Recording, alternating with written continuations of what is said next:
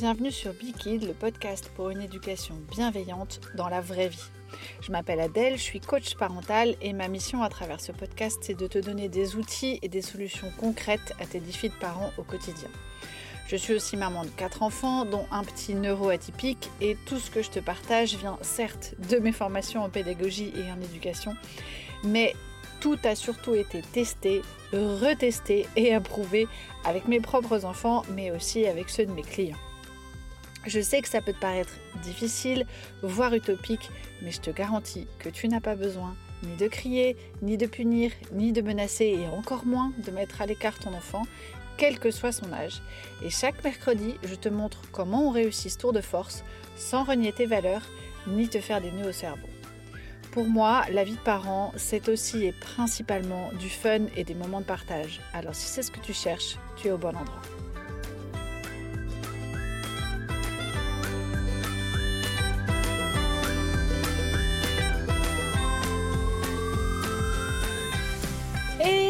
Bienvenue dans l'épisode 33. Dans cet épisode, nous allons parler d'alimentation et surtout finalement de diversité alimentaire. Je sais pas toi, mais moi j'ai des enfants extrêmement sélectifs. Leur faire manger des choses variées et équilibrées, ça relève du challenge quotidien. Peut-être que comme moi, tu as été élevé à finir ton assiette, je mets des gros guillemets, parce qu'il y a des enfants qui meurent de faim dans le monde.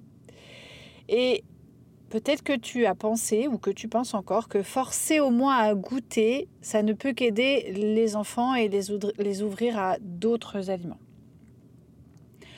Malheureusement, tous les professionnels s'accordent à dire que le forçage alimentaire, quel qu'il soit, est plutôt contre-productif qu'autre chose et qui peut créer, mais voire même renforcer, qui peut renforcer et voire même créer des troubles alimentaires, ce qui est quand même extrêmement dommage.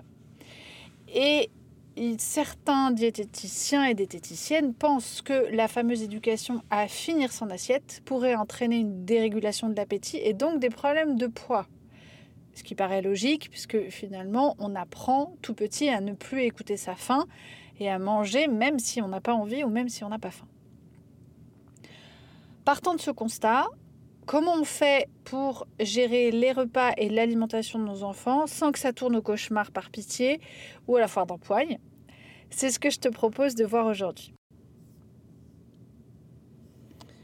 On va commencer tout de suite par un petit disclaimer. Euh, pour cet épisode, je ne parle pas des enfants qui ont un trouble ou une pathologie alimentaire. Tout simplement parce que je ne suis pas qualifiée pour ça. C'est pas mon travail. Donc, si tu as un enfant qui a une pathologie ou des troubles alimentaires, je t'invite vraiment euh, vivement à aller consulter euh, un professionnel des troubles alimentaires.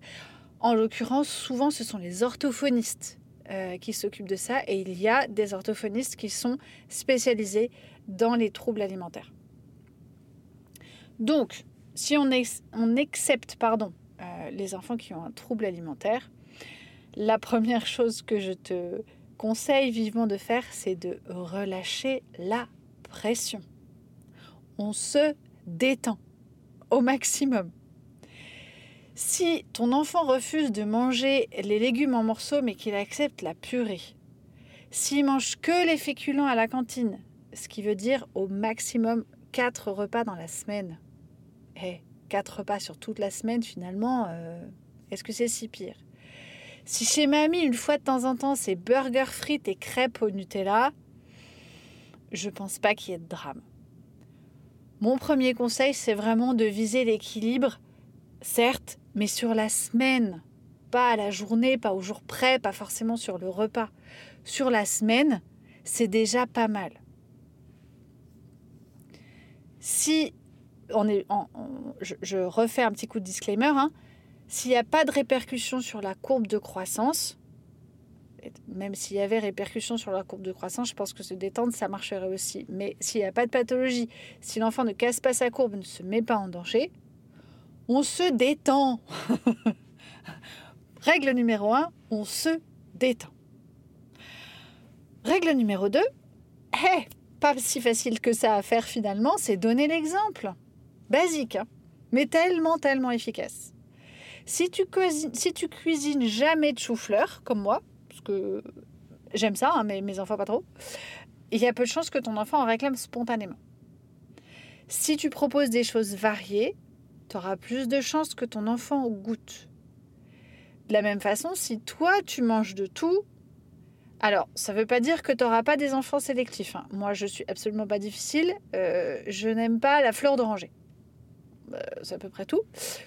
Ça va, mais euh, j'ai des enfants ultra sélectifs. Mais ça s'améliore avec le temps.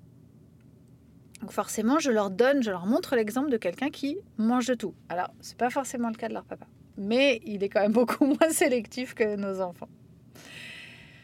Moi, je te conseille de, dès que c'est possible, dès que ton enfant peut euh, manger à peu près comme euh, un adulte, en tout cas en termes de, pas de quantité bien sûr, hein, mais de mixage et, de portions, mange grosso modo la même chose que ton enfant de façon à ce que, comme vous mangez ensemble et que vous mangez la même chose, encore une fois, il ou elle est le bon exemple. Ensuite, mon troisième conseil, c'est de les faire participer. Et oui, les faire participer aux courses, les faire participer à la cuisine. Parce que euh, typiquement, moi, mon dernier a voulu, alors je ne dis pas qu'il a aimé, hein, il n'a pas aimé du tout, mais il a voulu, c'est lui qui a réclamé, hein, à goûter du foie le foie c'est quand même particulier, mais c'est uniquement parce qu'il l'a vu sur l'étal du boucher.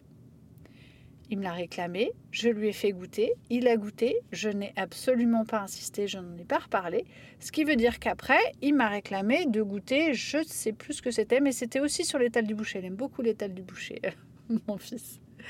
Et c'était un truc pareil qu'il a pas... Ah, c'est le boudin, ça y est, je me rappelle, le boudin. Même faute, même punition. Mais l'expérience du foie ne l'avait pas dégoûté. Il s'est dit j'ai le droit de goûter, j'ai le droit de pas aimer, donc je peux retester. Et ça, tu vas voir, c'est hyper important pour la suite. Donc les courses, voir euh, que ce soit euh, l'étal du boucher, du poissonnier, euh, les fruits et les légumes, voir quand c'est possible évidemment ce que tu achètes, toucher, sentir, nommer. ça, c'est un chou romanesco. Regarde comme c'est beau, c'est très géométrique. J'aime pas ça. C'est pas grave, je te demande pas d'aimer, je te demande juste de regarder comme c'est joli. Ça, c'est vraiment une ouverture d'esprit qui va être très intéressante pour la suite. Les faire cuisiner, c'est pareil. Encore une fois, c'est pas parce qu'ils cuisinent qu'ils vont être obligés de manger, mais euh, par exemple, euh, mon fils un jour m'a aidé à faire de la ratatouille. Il m'a dit Je déteste l'odeur des poivrons crus. Bon, moi, j'avais pas l'impression que ça avait une odeur particulière, mais vraiment, lui, eh, il a beaucoup de mal avec l'odeur des poivrons crus. C'est pas pour ça qu'il aime les poivrons, euh, ni cuits ni crus d'ailleurs. Mais le fait de euh, cuisiner, ça lui permet de voir les aliments euh, dans une autre cuisson, dans un fait autrement. Par exemple, les courgettes. Il s'est rendu compte que les courgettes, ça n'avait pas beaucoup d'odeur, qu'on pouvait aussi les manger crus. des fois, il goûte des pâtes crues, par exemple. bref, le fait de cuisiner, de découper, en plus ils adorent ça. Euh, et tu peux trouver des couteaux qui coupent les légumes mais pas les doigts. Euh, j'ai conseillé ça à une de mes clientes, elle était refaite, elle a offert ça à son fils pour Noël, il était trop content. Euh, ça, ils adorent, surtout quand ils sont très jeunes, ils adorent découper. Donc tu peux les faire participer au découpage. Quand tu as besoin de faire une ratatouille, c'est très aidant un petit qui s'est découpé, hein, parce que ça te fait quand même des choses en moins à faire. Donc n'hésite pas à le faire cuisiner ou à la faire cuisiner euh, d'autres choses que des gâteaux parce que c'est vrai que souvent quand on fait faire, quand on fait de la cuisine avec des enfants, on a tendance à aller plus vers la pâtisserie. C'est génial, mais c'est pas la pâtisserie qui pose problème en général. Donc ça vaut vraiment le coup d'essayer de leur faire cuisiner aussi du salé et pourquoi pas les légumes qu'ils aiment pas. Encore une fois, l'idée ce n'est pas d'essayer de, euh, de, convaincre. Genre ah bah t'as vu finalement c'est pas si mauvais, allez goûte. Non, surtout pas. On est juste là pour cuisiner si tu as envie de mettre des trucs à la bouche, de sentir, de toucher, fais-toi plaisir, mais on ne force pas. On laisse l'enfant y aller tout seul, c'est comme ça que ça va le mieux fonctionner. J'en arrive du coup à mon conseil numéro 4, ne jamais, jamais, jamais forcer. Ne jamais forcer, ça veut dire ne pas non plus forcer à goûter. Et ça veut dire non plus ne pas faire du chantage. c'est-à-dire éviter absolument, si tu finis ton assiette, tu pourras avoir du fromage ou un dessert ou je ne sais quoi. Alors ça part encore une fois d'une très bonne intention. C'est pas l'idée, c'est pas la question. Le problème, c'est que ça catégorise les aliments et que en faisant ça, tu vas justement mettre l'accent sur le fait que le fromage c'est bien meilleur que les légumes. Donc, je vais encore plus vouloir du fromage plutôt que les légumes. Tu es en train, sans le vouloir, de renforcer ce que tu ne voulais surtout pas voir. Donc on ne fait pas de chantage, on ne menace pas, encore moins de priver de quoi que ce soit, de la suite du repas, du dessert, de tout ce que tu veux, si les légumes ne sont pas terminés. Et même si c'est quelque chose qu'il aime, mais que ton enfant dit j'ai plus envie de ça, j'ai envie d'un dessert, je sais que c'est difficile à entendre, mais c'est ok. Parce qu'encore une fois, si tu dis non, tu finis ton assiette avant d'avoir un dessert, tu catégorises les aliments. Et ça, pour plus tard, c'est extrêmement délétère parce que nos enfants de base, ils naissent avec une alimentation très intuitive. C'est-à-dire qu'ils ont envie de manger ce que, ce, dont leur, ce que leur corps réclame, ce dont ils ont besoin. Et je t'assure que euh, aucun enfant, même très gourmand, ne mangera des tartines de Nutella matin, midi et soir pendant des semaines. Rapidement, il en aura marre. et rapidement, il va se retrouver à avoir envie d'autre chose. Il ne, aucun enfant ne mange des pizzas tous les jours. Moi, je leur ai, je leur ai posé la question à tous. Hein. Ils adorent les pâtes, ils adorent les pizzas. Est-ce que, tu est-ce que tu mangerais ça tout le temps, tout le temps, tout le temps? Oh non, au bout d'un moment, j'en aurais marre. Et en plus, j'en ai deux sur les quatre qui m'ont dit En plus, ça, ça m'embêterait d'en avoir marre des pizzas. J'ai trouvé ça hyper drôle. Oui, effectivement, je comprends. Moi aussi, ça m'embêterait d'en avoir marre des trucs bons. Donc, vraiment, euh, la menace pour euh, obtenir ce que tu veux en termes de légumes, c'est le plus souvent le cas, hein, euh, c'est une très mauvaise idée. Ça va vraiment pousser à catégoriser les aliments et donc pousser à encore plus refuser les légumes pour encore plus aimer le reste, c'est-à-dire précisément ce que tu ne veux pas. Donc non, on tente d'autres approches, toutes celles que je t'ai proposées avant, mais on ne force pas et on ne menace pas.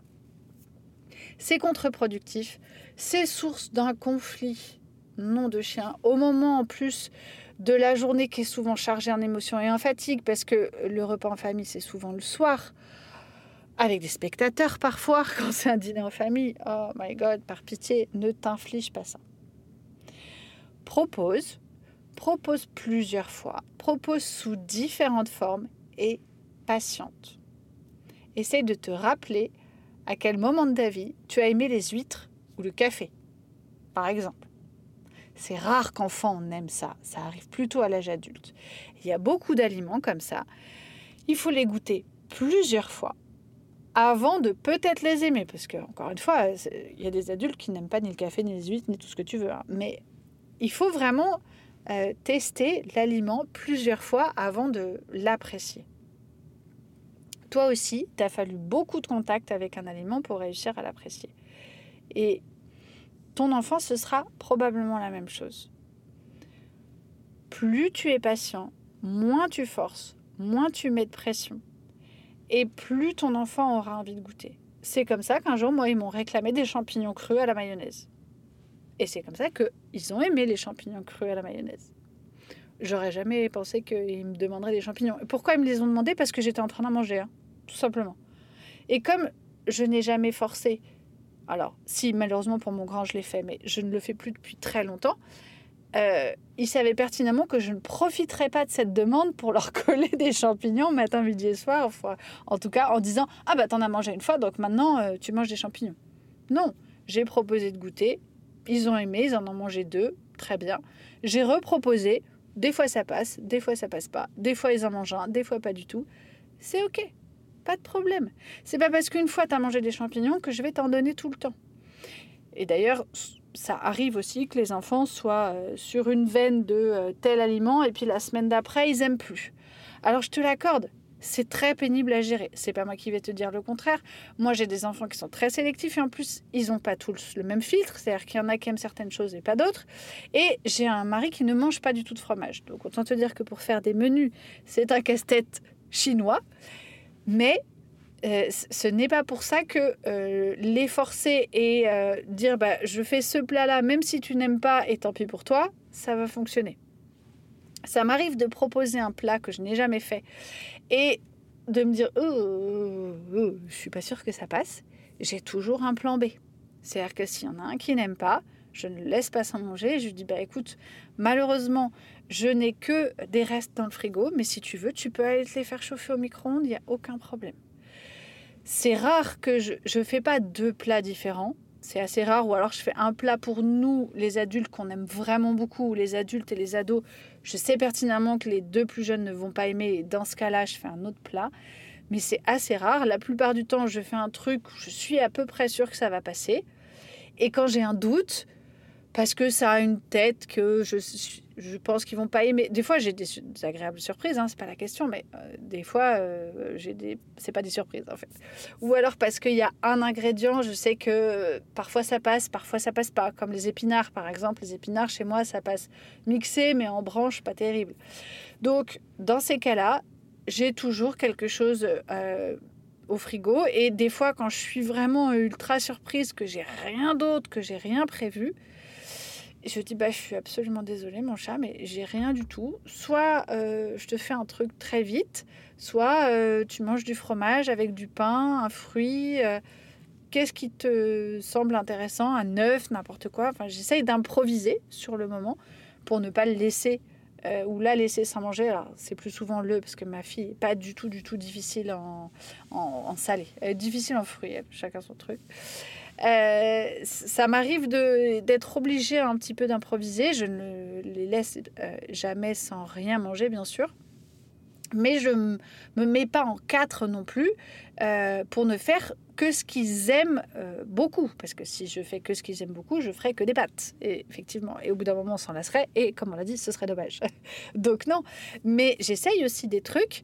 Mais j'ai toujours un petit plan B où je, je je fais toujours en sorte d'avoir une autre possibilité si vraiment le plat n'est pas apprécié.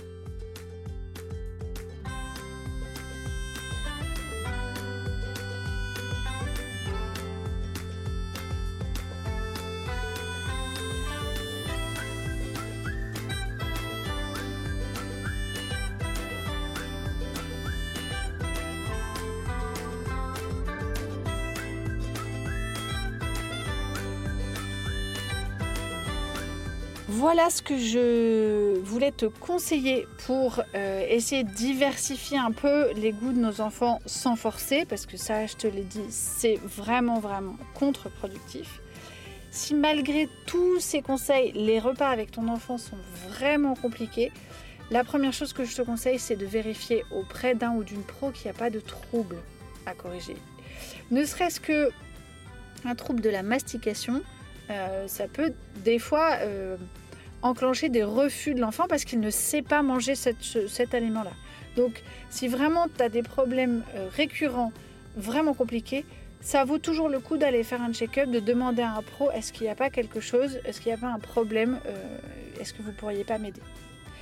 Et si tout va bien, s'il n'y a aucune pathologie, aucun trouble alimentaire, et que les repas ne sont pas ton seul cheval de bataille, que par exemple tu as du mal avec les crises à répétition, avec la coopération, tout ça, tout ça, tu peux nous rejoindre dans Zen Parenting. Je te mets les liens du programme dans les notes de l'épisode. Tu seras le ou la bienvenue. Je vais pouvoir t'aider à surmonter toutes tes difficultés de parents de façon zen, efficace et euh, en gagnant énormément de temps. Je te remercie de m'avoir écouté. Je te retrouve la semaine prochaine pour un épisode interview. D'ici là, prends bien soin de toi et de tes kids. À bien vite